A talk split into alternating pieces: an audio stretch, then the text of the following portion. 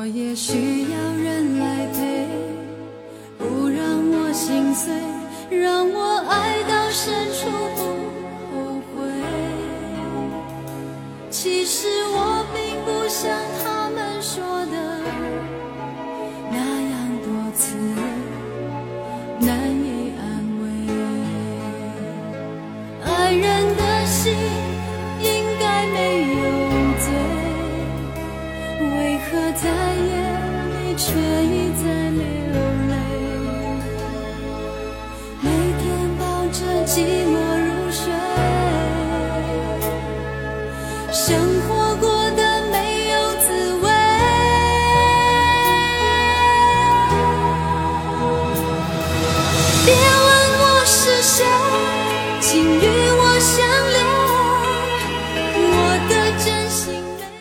大家好，欢迎收听我们这一期的摩拜电台，我是主播阿甘。大家好，我老李。大家好，我是大飞。欢迎收听我们这一期的节目，很高兴又能在空中和大家见面。刚才呢，大家通过我们的节目介绍，应该已经知道了，我们这期有一位特殊嘉宾大飞哥，大家好，我是混迹铜锣湾的大飞哥，红星的是吧？不是牛栏山的。不是红星美凯龙的，大飞呢是我们的朋友，今天呢也是来帮忙参与我们这期节目的录制。对，我们本期的节目呢，就是聊一聊香港七零后最有代表性的导演人物彭浩翔。正巧他的新电影，也就是第三部的《志明》系列《春娇救志明》，刚刚呢在四月二十八号上映。我们三个人也是赶个巧录一趟他这期的节目，对吧？两位嗯，嗯，对，，OK。那我们今天就进入正式的节目。我也需要人来陪，不让我心碎，让我爱到深处不后悔。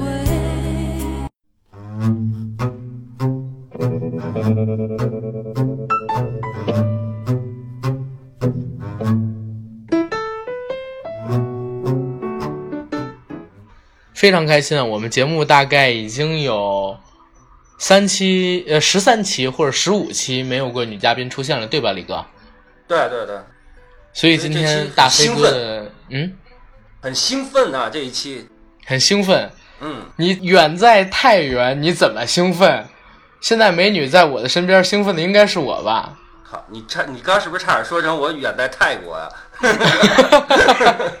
还没从泰国回还没从泰国国回来。哎我跟你说，李哥常驻泰国，在芭提雅呀，什么这个那个的酒吧、夜总会，全都有自己的 VIP 卡，你知道吗？懂？OK，然后呢，回归正经的，回正经的，嗯，我们的美女主播大飞哥今天呢过来参与我们节目的录制，是帮我们节目的一个忙，因为这次说了嘛，我们是聊彭浩翔，也正巧呢是赶上他的新电影《志明》系列的第三部《春娇救志明》上映。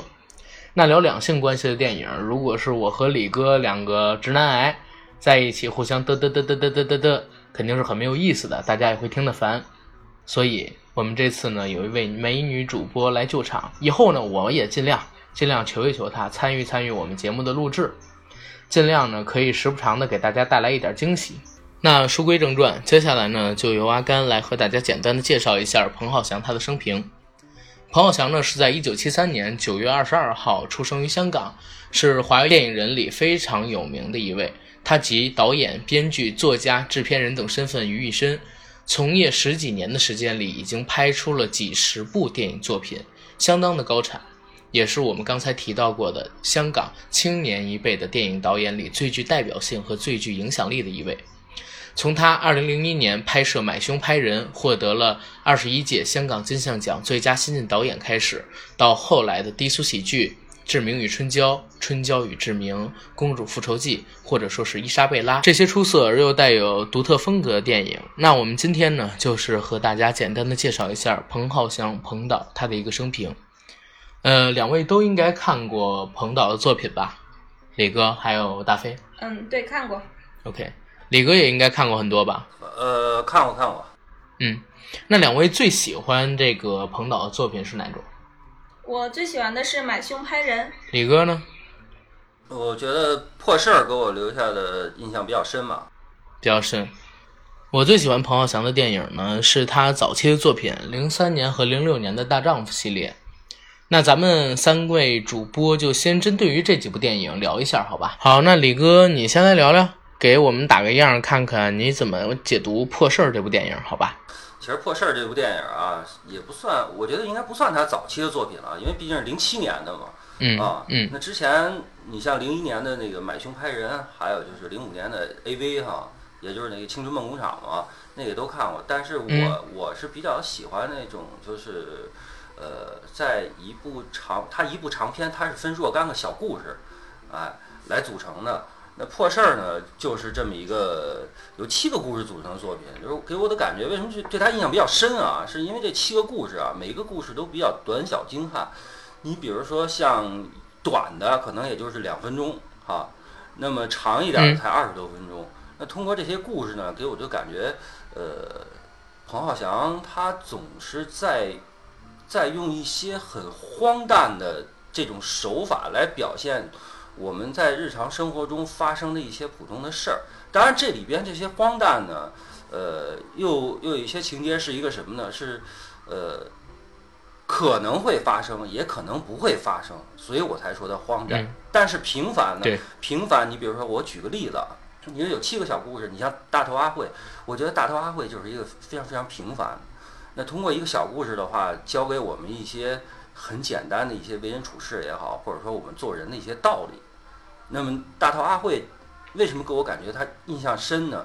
他也反出来一个什么，好像类似于给我感觉就是说，呃，善有善报那种感觉。但是这是比较隐晦的啊，善有善报，因为毕竟最后大头阿慧生活的非常好，但是这个邓丽欣演那个角色的话，最后平平凡凡，所以那是给我印象比较深。当然这里边还有一个，我觉得最荒诞的啊，我觉得最荒诞的应该就是作杰跟那个德雅星这两个小故事啊，作杰。陈奕迅，作杰那个片子，我好像就记得就是。一说作杰就就得口活儿是吧？对对，所以我觉得那个，我觉得那个就是说，他是在平凡中又穿插了很多荒诞，因为那个结果的话非常非常荒诞。那陈奕迅最后觉得结果是他的女朋友，我记得应该是成鬼了。对变成鬼来回到来每一次逢节哈就来跟他一起接着回来做节目，那个是非非常非常荒诞。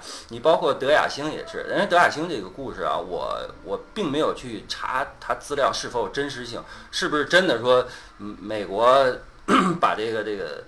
太空那些星星的命名权卖给香港那个那个出版社啊，但是我是觉得他荒诞就荒诞在说，我觉得这这男孩儿也也是为了追女孩子，也是真真下功夫，居然去干干那事儿去啊，用尽了百般手段，最终终于达到目的，唉，所以嗯这是这么几个，但是我还有一个啊，我我觉得还有一个是比较，我觉得呃印象比较深的就是只用两分，我印象中应该是两分二十秒，反映一个很小很小的事儿，就是功德心。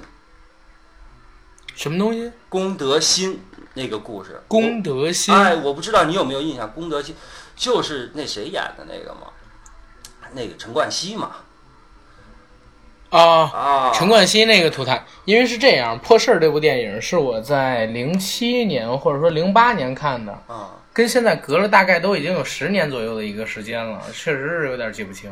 啊，但是你对因冠希哥为我看这部电影的时候，正好是陈冠希爆出艳照门的时候，对对对对对，哎，所以所以就看到这部电影，因为这部电影里他好像和钟欣桐是吧，两个人一起出演了。呃，不是，功德心那里边不是不是钟欣桐啊，是另一个人，不不是阿娇吗？里边没有阿娇吗？阿娇是大头阿慧啊，对呀、他俩一起演了这部电影嘛，但是不是同一个小角色里不是同一个不是同一个故事里吧？不是同一个故事嘛？那为什么功德心所以所以我就看了一下这部电影嘛，因为当时艳照门多火呀。然后那里边那个阿娇也挺好看的那会儿。呃，书归正传，你别那个别打扰我，我说功德心的嘛。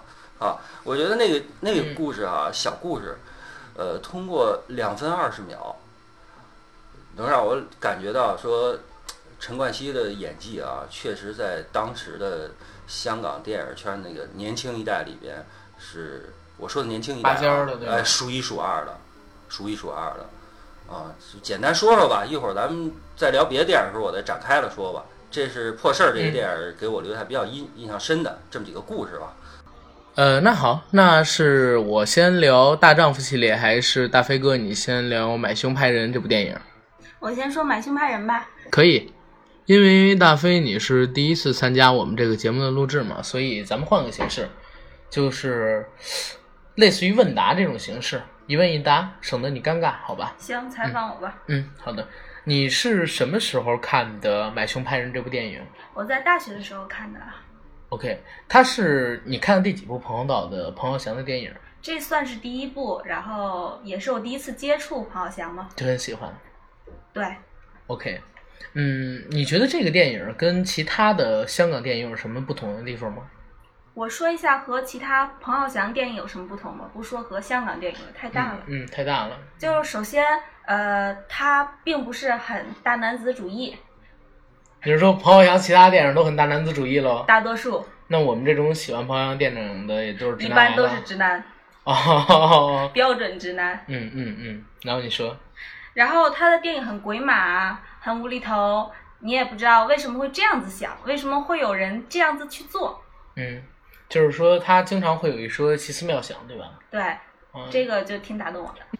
那《买凶拍人》里边，你印象最深的桥段或者说场景是什么呀？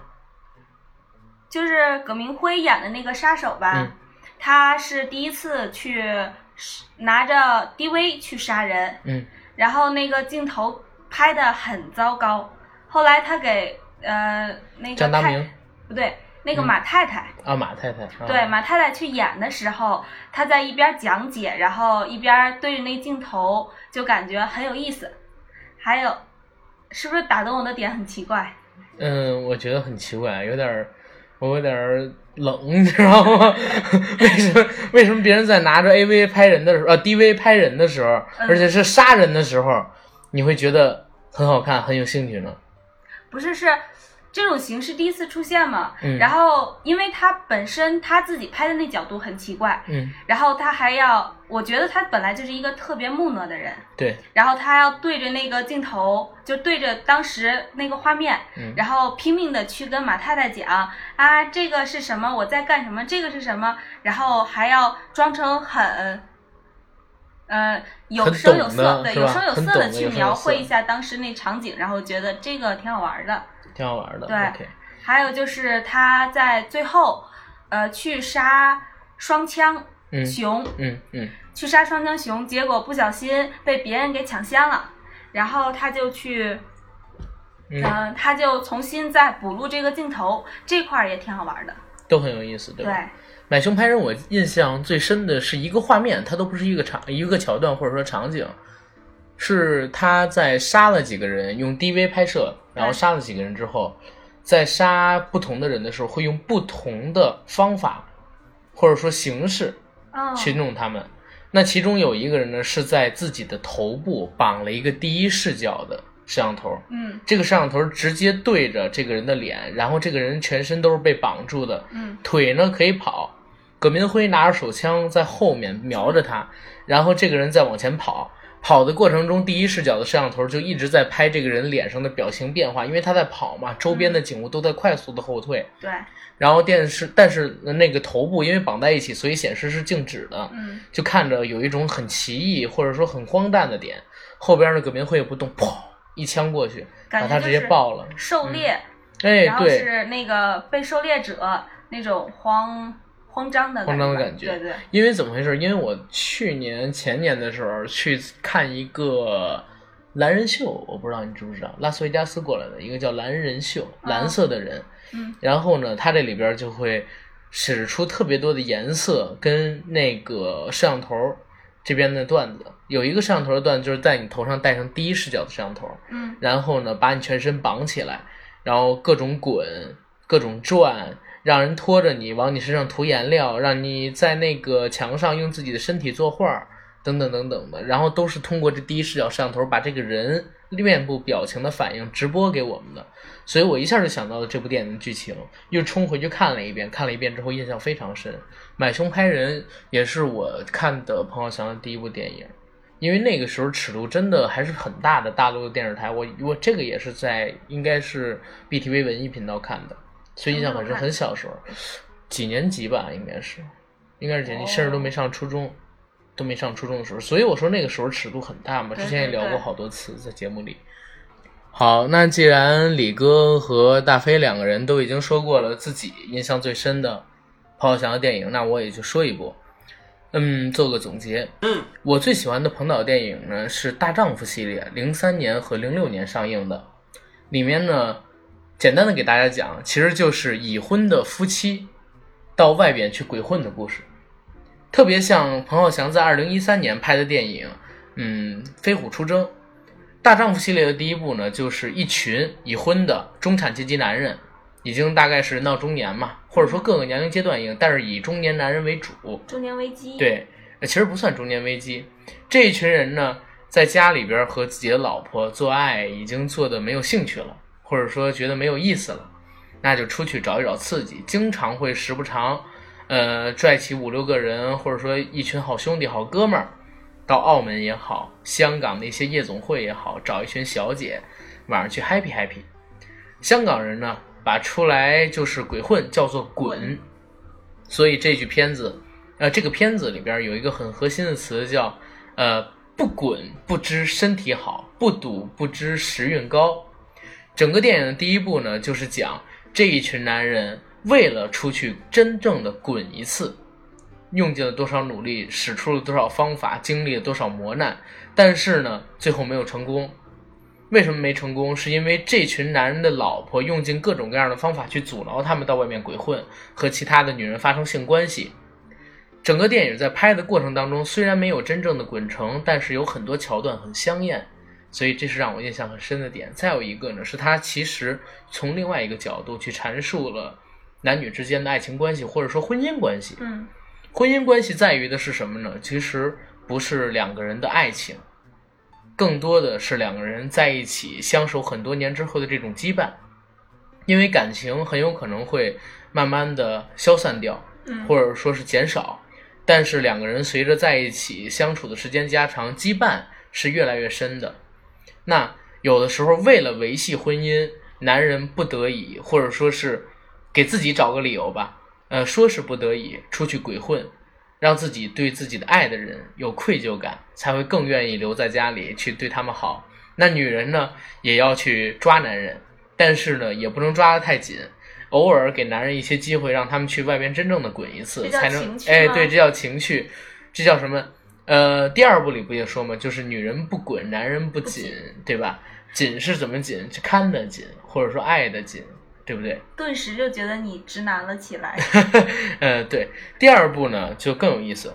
第一部既然已经说了是几个老公出去鬼混，第二部直接就是老婆们这几个这几个男演员的老婆们嗯出去鬼混，到澳门去嫖男妓。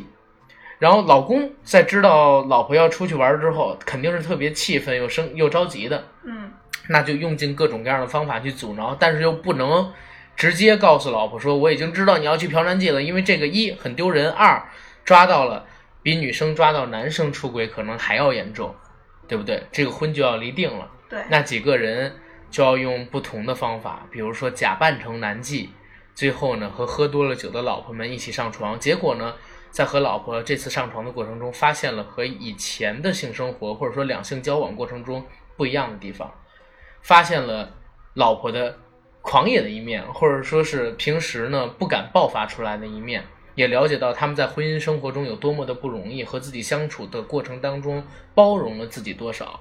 在这之后呢，两拨人的情感关系变得一更加融洽了，二呢就是老公也开始真正的认真重视起老婆的生活，嗯，害怕老婆出去滚也好，玩也好，对不起自己也好，看得越来越紧，所以女人不滚，男人不紧。第一步是不赌，呃，不赌不知时运高，不滚不知身体好，一下就反过来了，对不对？我倒觉得第二步是因为，嗯，他们就感觉到了随时会失去妻子，对，所以有了危机感，所以可能会对妻子好一点。哦，是这样，那也就是说，越害怕失去的，越会对别人好，对吧？呃，那李哥，你有什么看法吗？从我刚才说的这个《大丈夫》两部电影的一个剧情里，有什么看法吗？我是觉得呀、这大丈夫虽然是系列啊，但还是什么呀？小事儿上反映出一些社会现象，对不对？有一些反小事儿上反映出一些社会现象。李哥出去滚过吗？滚！你滚！滚！李李哥，你不要说我滚啊，啊！我没滚过，还没机会。还没机会。你别你别瞎说别让我女朋友听见。接着说啊，因为因为彭浩翔他他的，我觉得他电影啊，特别和这个时事啊衔接的特别紧密，嗯衔接的特别紧密。因为在时事衔接的特别紧密。你像就是大丈夫，咱们刚才你说大丈夫嘛，我就围绕大丈夫说啊。其实大丈夫，你嗯刚才说这些，就是他们香港那些男人啊，出去香港那些男人我我不说滚吧，我说就出去鬼混吧，是吧？其实是在、嗯在那个年代啊，在那个年代的话，因为零三年左右嘛，正是他们的这个这种事情比较在社会上出现的比较多，比较呃不，它比较多，是吧？而且因为原来这些事儿都是什么家里人知道，但是像这种现象的话，实际上嗯形成了一个社会现象，所以我才说的说，呃，彭浩翔是跟这些时事啊和一些社会现象，他的电影是连接的非常紧密的。你觉得我我说的对不对？我我觉得你说的对，他其实一直都关注于小人物嘛。对，这样啊，咱们刚才就比如说，已经说了自己最喜欢的彭浩翔的电影都是哪些。那接下来呢，咱们也可以针对于就是彭氏电影它的一个风格，或者说彭氏电影的一些特点，咱们做一个简单的描述，看看在咱们三个人的印象里，彭浩翔他的电影是什么样的，然后给大家解释解释，好不好？怎么样，李哥？可以，可以是吧？嗯，好的。对对对，那咱们针对于彭氏电影的一个风格和特点做一个简单的描述，还是大飞你先来。行，嗯，我说一下，他首先讲的都是小市民的故事，小市民的故事很贴近于民生，对吧？对，讲的也不是什么高大的人物，嗯嗯，然后最多也就中产阶级嘛。对，而且他很擅长用一些奇奇怪怪的人物身份，对吧？对，杀手、杀手妓女、对大学生什么的。对，呃，然后是他的电影比较搞怪，搞怪比较无厘头、鬼马马，对对。，OK，然后还有就是他的作品里头很容易出现的那些女性角色，都是比较偏的，大胸是，对对啊，不是不是，你接着说，你接着说，你接着说，接着说。不是 AV 女女主角、女主角，就是什么呃嗯偷情的太太，嗯，然后那种人物吧都比较不丰满满，其实做的我觉得是不丰满，女性角色不丰啊，满。女性角色，对，所以说我是直有几个丰男嘛。那仅有的几部，一般女性配角的话，一般都是不丰满。OK，好，然后所以说他是直男，嗯直男癌。然后就是他的可能格局比较小，那这个思考的空就让人觉得可思考的空间比较小，看完对乐完，然后就没有再深思了。对彭浩翔的电影从来都不讲大事件，对，或者说特别大的格局。如果是要讲大事件的话，也只有一个事件，平铺直叙，从来不给你穿插任何的结构。嗯，就像我们说的这个维多利亚一号，它其实就是讲房价嘛，对对人性的压迫。对但是呢，听起来很大，但是事件围绕的很小，就是这一个女人，对，平铺直叙，直接下来。OK，这是你对她的一个评价。然后李哥你来我来，对彭氏电影的一个风格和评价。我还我还来什么呀？刚刚大飞哥已经都快把这个都说完了，这些点，我操，他只说了几个点吧？没事，我我我还留了几个给你呢。我我我接着说啊，接着说，呃，我觉得彭浩翔啊，他有一个特点，就是他特点就是什么呀？千万别给他钱，你知道吗？为什么叫别给他钱啊？因为彭浩翔啊，不适合做大制作的电影，那对，大制作的电影他就把控不住了，你知道吗？他的电影就适合这种小成本，哎，简单的哎，简单的故事，啊，人呢，呃观众呢看的时候呢，一条脉络下来之后，看完之后，我知道他说的是什么事儿，而且我稍微一琢磨，我就明白他能说的什么道理。呃，这是他电影的最大的一个特点，我觉得。你真给彭浩翔让他去拍变形金刚，你给他几亿美元，他拍不出来，这是他导演那他会不会拍一个就是 AV 女优版的那个变形金刚？他拍一个那个那个 AV 女，那他真能拍出来，我觉得。拍一个 AV 女优版的复仇者联盟。对啊，而且你不觉得彭浩翔好像很懂这些那个嫖界的，是吧？或者说滚界的，他们香港话叫，或者说就是咱们说的这种呃成人之间玩的游戏，他很懂吗？对，黄小翔反映的题材其实都是成人题材，都是成人就是成人题材嘛都是成人题材。而且我我嗯再说一个小细节啊，你发觉没有啊？就是黄小强特别喜欢用一名字，什么叫名字？叫慧英。慧英？对，没有，没发现为什么？买凶拍人里边有一个角色叫慧英，这个嗯破事儿里边儿也有一个角，就就甭甭说有一个角色，就是破事儿里边儿做劫的那个女孩儿死的那个也叫慧英。就是为什么我对印象深？嗯嗯因为我一听慧英，我老想着惠英红，你知道吧？啊，这也然后呢？这也是他的一个特点。然后留给你吧，别都说了还行，留给你，留给你。你们说的都很少。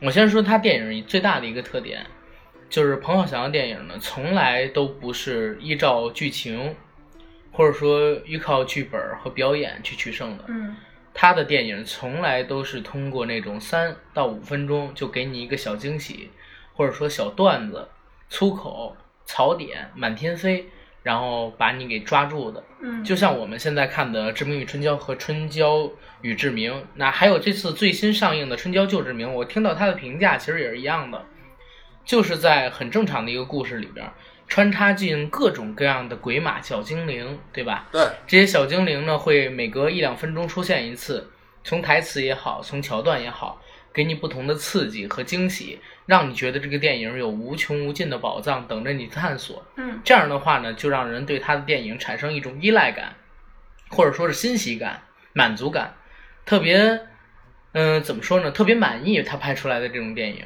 但实际上，在你回过头来去整个梳理剧情结构的时候，你是梳理不出来的，对吧？你记住的只有那些小闪光。嗯对对对对，这个电影这这种特色是从他第一部电影《买凶拍人》到最新的电影都一路延续下来的。然后更多的是什么呢？除了这呃除了这一点，还有的是什么呢？就是彭浩翔他肯定是一个我说的呃成人老手，成人老手，他对各种各样的玩具啊，或者说是桥段啊，或者说是姿势啊都很熟。比如说像是我们在低俗喜剧里边看到的那个爆炸糖徐嘉欣，嗯对不对？嗯呃，里边就提到了爆炸糖的荤段子，然后呢还有广西的操骡子，对吧？然后我我刚才还在和大飞说，我说这个低俗喜剧里边让我印象最深的就是他第一次和暴龙哥，也就是郑中基演的那个角色吃饭的时候，郑中基告诉他说，干骡子是这个世界上最爽的事儿，一干就停不下来，所以到结尾的时候，那个呃，应该杜汶泽他因为失忆了嘛，自己不想回想起那天晚上发生的事儿，但是呢，又一定要知道那天晚上自己到底有没有干过骡子，就找了一个催眠的医生。那个医生用表把他催眠之后，让他回想那天发生的事儿。结果杜汶泽就在那儿哒哒哒哒哒啊，哒哒哒哒哒哒哒啊，哒哒哒，也不知道到底干了几次。嗯，我我当时是看的 B 站嘛，B 站上边就有人评论说啊，果然是一干就停不下来。他那天晚上到底干了几次？就这种段子特别的多。香港话或者说是广东话叫闲诗，对不对？嗯对，叫闲诗，就是说这个人呢很低俗下流，但是我感觉彭浩翔拍出的这些电影都是属于低俗一类，但是不下流，甚至说它算不上低俗，它是一个伪低俗，但其实内在的壳子是很有文人思想的，你不觉得吗？对对对，因为它的主题都其实都说实话都很线上，嗯不都很向上，对不对？嗯嗯，尤其是我在看他的一部刚才说的电影《大丈夫》，《大丈夫》到结局的时候，前面呢历经了重重磨难，最后也没有嫖成，没有滚成，几伙人已经心灰意冷，甚至说要向老婆投降了，但是曾志伟依旧不依不饶的，啊，不能说叫不依不饶，依旧说是不气不馁，坚定大家的信念，团结一致，然后呢，表现出兄弟情谊。同时呢，还有他那个初恋的情人啾啾，对吧？嗯那个肥妈玛利亚演的角色，嗯，他和曾志伟说：“我知道你现在觉得可能我胖，所以呢，我现在可以吃减肥药。我相信我可以变成三十年前的自己。然后咱们两个人再见面的时候，你一定会吻我的。”然后说到这个话的时候，本来你本来觉得这两个人就是一个呢已经五十多岁，曾志伟是是五三年生人的嘛，演的时候已经五十多岁，又老，对不对？公鸭嗓，嗯然后也不好看，然后肥妈呢也已经变成了那个样子，但是他在说这句话的时候，突然你就觉得很感动，然后到肥妈掩掩护他们，把他们送到酒堂呃酒店的大堂，呃，在之后两个人来了一个深情一吻，这时候曾国祥代替他爸出镜，和肥妈吻了一下，然后那个肥妈下边还有一个人是吴千语吗？呃，不是吴千语，没有那么大。呃，我忘了是谁了，代替肥妈跟曾志伟接吻，他们四个人交叉式的剪辑，对不对？然后那个时候就是你觉得一特别荒诞，二你觉得特别感动，对，就是荒诞之中的感动，这种感情是你很难在其他导演的电影里边看到的，这也是我在彭浩翔电影里觉得感觉最多的地方。经常是他用一个特别荒诞的段子去表现出特别有温情的能量，这样的电影其实真的很少，算是华语圈也好，或者说是呃世界影坛也好，它也能算是独一份的。我认为，这是我对彭浩翔他电影的风格特点的一个关注。而且，呃，刚才大飞哥在节目录制之前跟我说，他觉得彭浩翔的电影都特别直男。嗯，你刚才好像没太说这一点，你要不要跟我这个直男癌聊一聊？首先嘛，就说你最喜欢那大丈夫，嗯，然后呃，大丈夫里边有些理论就很荒谬，就是说呃，男的有义务去滚，有第一步有这种，最后就有这种感觉吧。嗯尤其是呃说什么呃滚了之后会有愧疚感，会对妻子更好。对，然后包括第二步，女人去滚，然后理是为了由就是让男人看得对更紧。对，所有的一切都围绕着男人来说的，根本就嗯没有从自己自身。比如说，女的觉得丈夫功夫不好，嗯，然后打算出去自己找爽一爽。嗯，男的就是因为这个，但是女的呢？嗯，然后还有吗？对他那个，还有就是他里边的女性角色吧，大多数都是呃服务男性，依靠男性。嗯依靠男性，对，确实，因为他妓女在他的电影里边有很多种，是吧？对对对，然后出卖肉体这种的，并没有呃凸显出那种自身的努力、自身的强大这种感觉。嗯，就是全都是依靠男人，男人是你的天，男人是你的地，男人是你的水和空气，对不对？就是男性主导，然后女性依附。对，呃，我觉得这样的理论呢，有一定的道理，但是我觉得不完全是因为，如果我们回头看，像是《公主复仇记》，对吧？嗯或者说像是呃《维多利亚一号》这种嗯类型的电影，包括说《春娇和志明》，我也不认为它是完全的直男癌电影，都是有女权思想在里面的。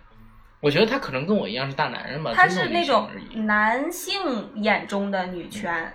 如果如果真的是，我觉得啊，如果真的是男权或者说是直男癌，应该是什么类型呢？今天早晨我也刚刚听了一个有台的影评节目，嗯，那个有台的影评人就是一个真正的直男癌，他讲什么了？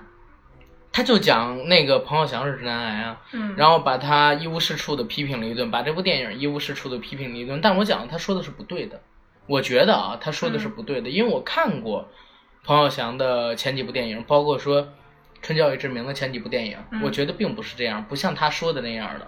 整个剧情我们不说有多好，但是起码故事是连贯的。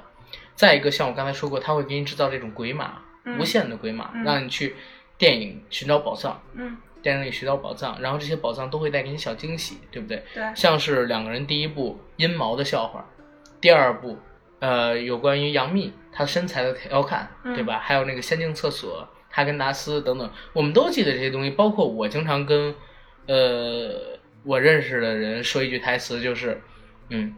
呃，我们的时间很多，有些事情不需要一晚上做完，其实就是《春娇和志明》里边最有名的一句台词嘛，对不对？他拍出来的电影，我不认为是纯男权或者说纯直男的电影？